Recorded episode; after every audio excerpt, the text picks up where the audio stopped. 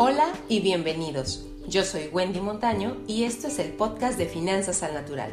Aquí vas a encontrar tips, consejos, experiencia e inspiración para que puedas organizar tus finanzas personales, disfrutarlas y hacer crecer tu patrimonio. Comenzamos. Vamos a entrar al tema del día de hoy.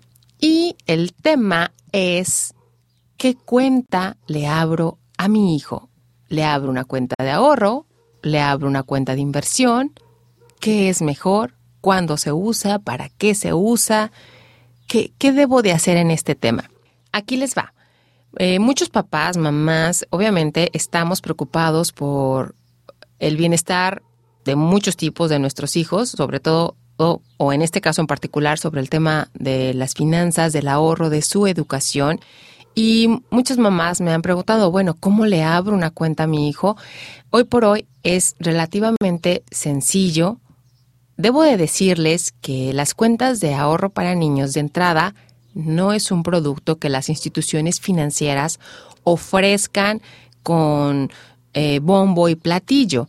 Eh, son productos que existen, pero que uno tiene que preguntar qué condiciones tienen, qué se ocupa para abrirlos, porque repito, es muy, muy difícil que los tengan anunciados como parte de sus productos prioritarios.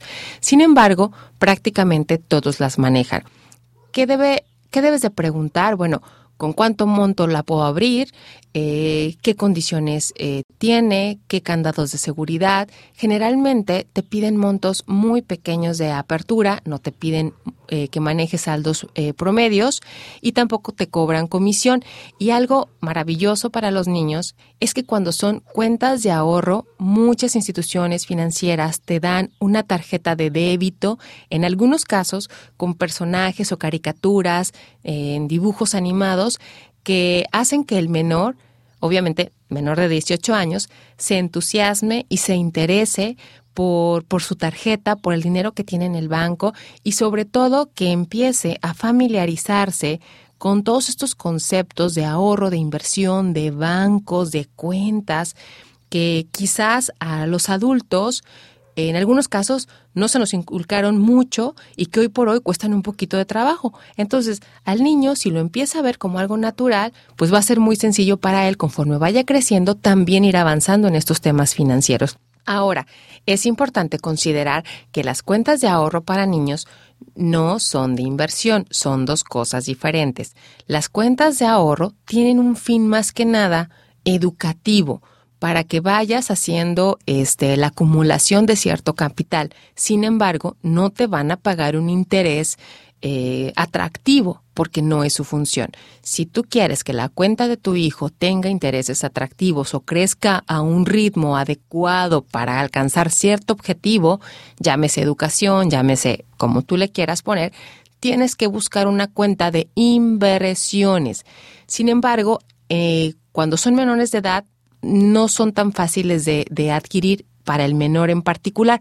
Lo que sí puedes hacer es abrirla a tu nombre, una cuenta de inversión, no de ahorro, donde la pones el dinero a trabajar a un plazo largo, quizás con cierta volatilidad o riesgo. Quizás más adelante platiquemos estos conceptos para que queden más claros, pero hoy por hoy, con que tú te quedes con la, la diferencia entre la cuenta de ahorros, que es de fines educativos para acumular recursos, versus la cuenta de inversión que sí es para hacer crecer el dinero, pero esa generalmente no te va a dar una cuenta de, de no va a tener una tarjeta de débito, tú tienes que definir qué quieres, enseñarlo a ahorrar o que el dinero crezca, para que sobre eso tú pidas algo en concreto.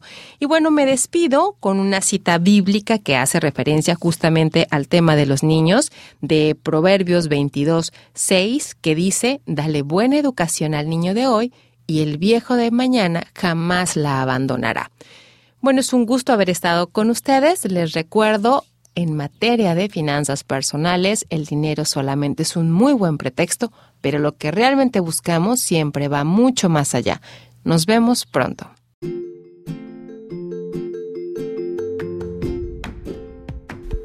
Y hasta aquí el episodio del día de hoy.